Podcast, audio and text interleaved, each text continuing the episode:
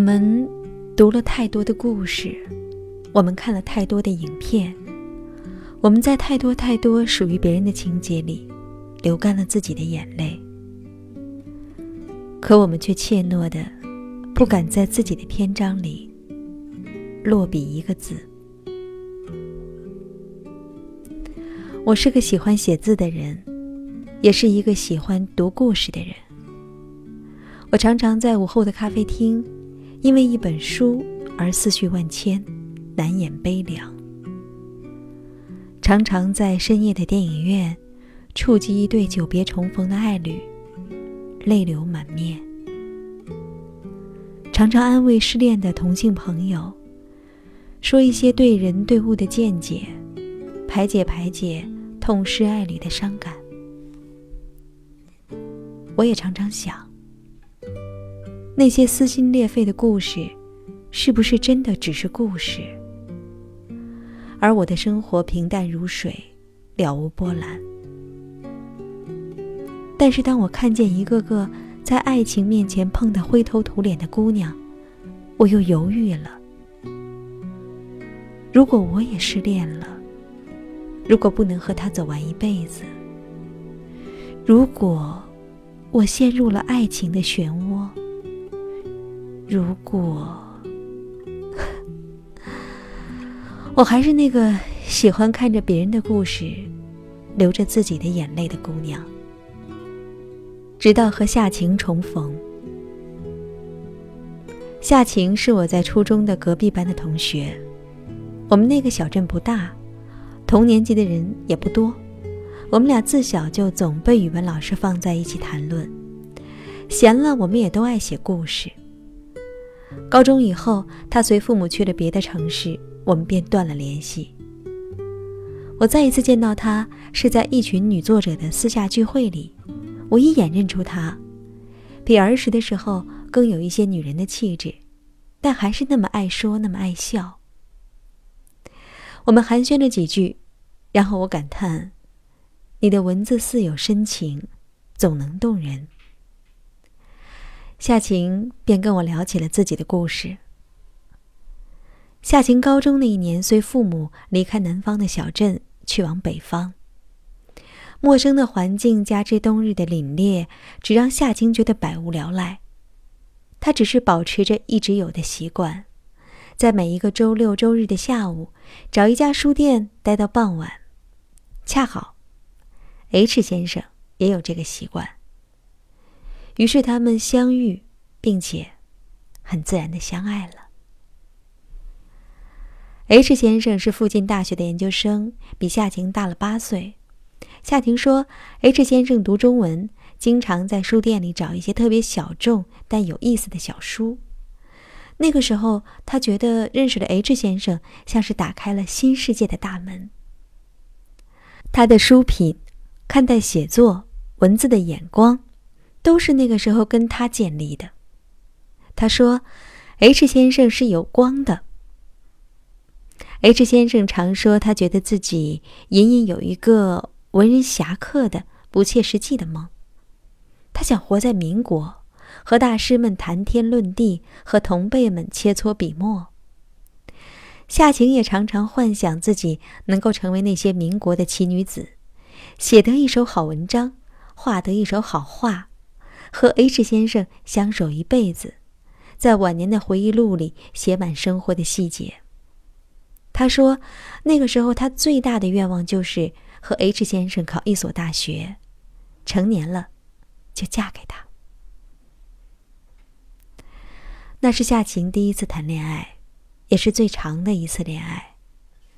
那几年的生命似乎没有了自己，只有他，H 先生。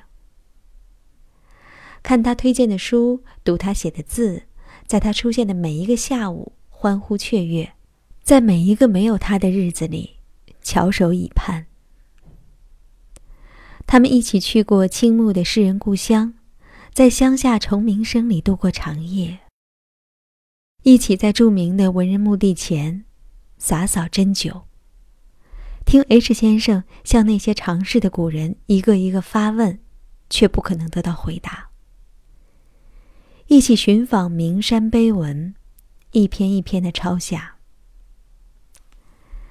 夏晴和 H 先生的分别似乎毫无波澜。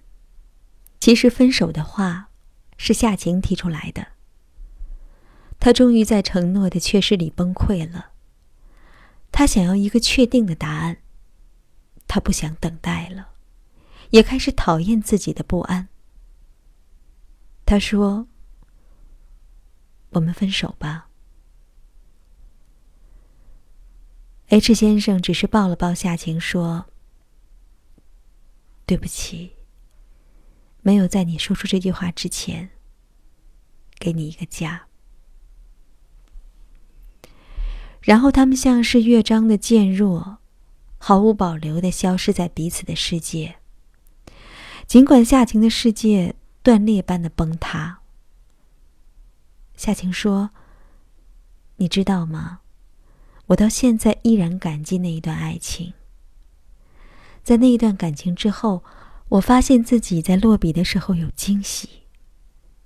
或许在我们描摹的故事里，多少都有自己的影子。”我把自己撕裂了，那些文字倒是灿烂成茧了。后来，夏晴遇到过四十的医生，法国留学的画家，只愿意和他谈七天恋爱的鼓手，比他小三岁的男孩等等。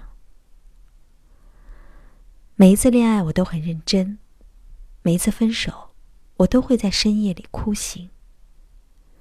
我好像是一个写故事的，但是我自己本来就不应该如故事一般波澜起伏吗？那些受过的伤、结过的痂、流过的泪，最后都成为了你自己。没有挣扎过、痛苦过、迷失过。患得患失过，怎么知道什么是真正的爱过一个人呢？为什么要害怕受伤？为什么要害怕结局不够圆满？为什么要害怕深陷其中不能自已呢？是啊，既然年轻，何妨轰轰烈烈？故事都没有开始。为什么要心存畏惧呢？为什么总是在别人的故事里流自己的泪？我是不是也应该开始一段属于自己的故事呢？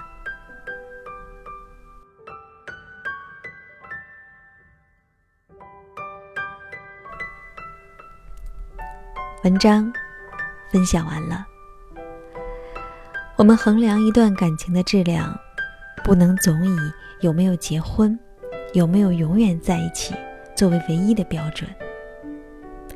如果一段感情让你成长，如果它让你比以前变得更好，那么它就是一段成功的感情。曾经的恋人，就是值得拥有和爱护的。不管怎样，你都值得拥有。轰轰烈烈的爱。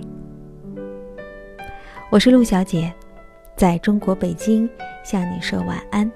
愿你像鹿一样追逐，也像鹿一样优雅。晚安。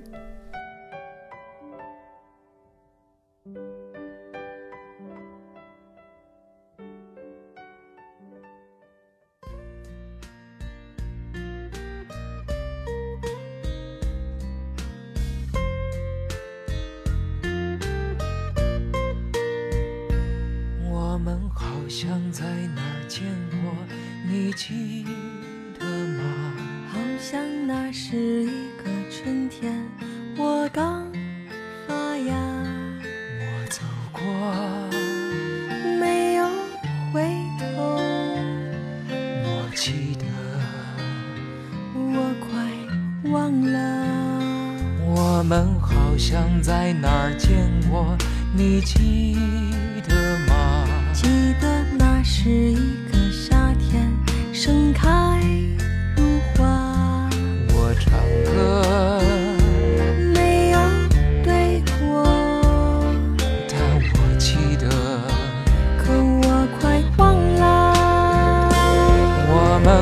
想在。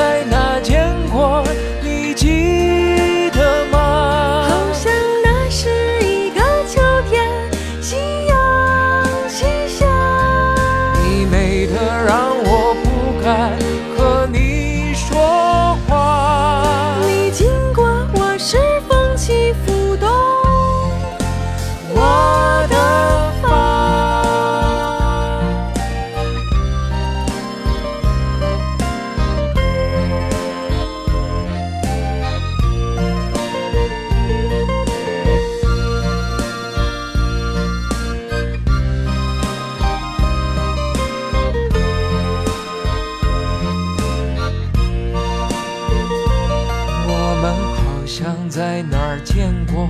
你记得吗？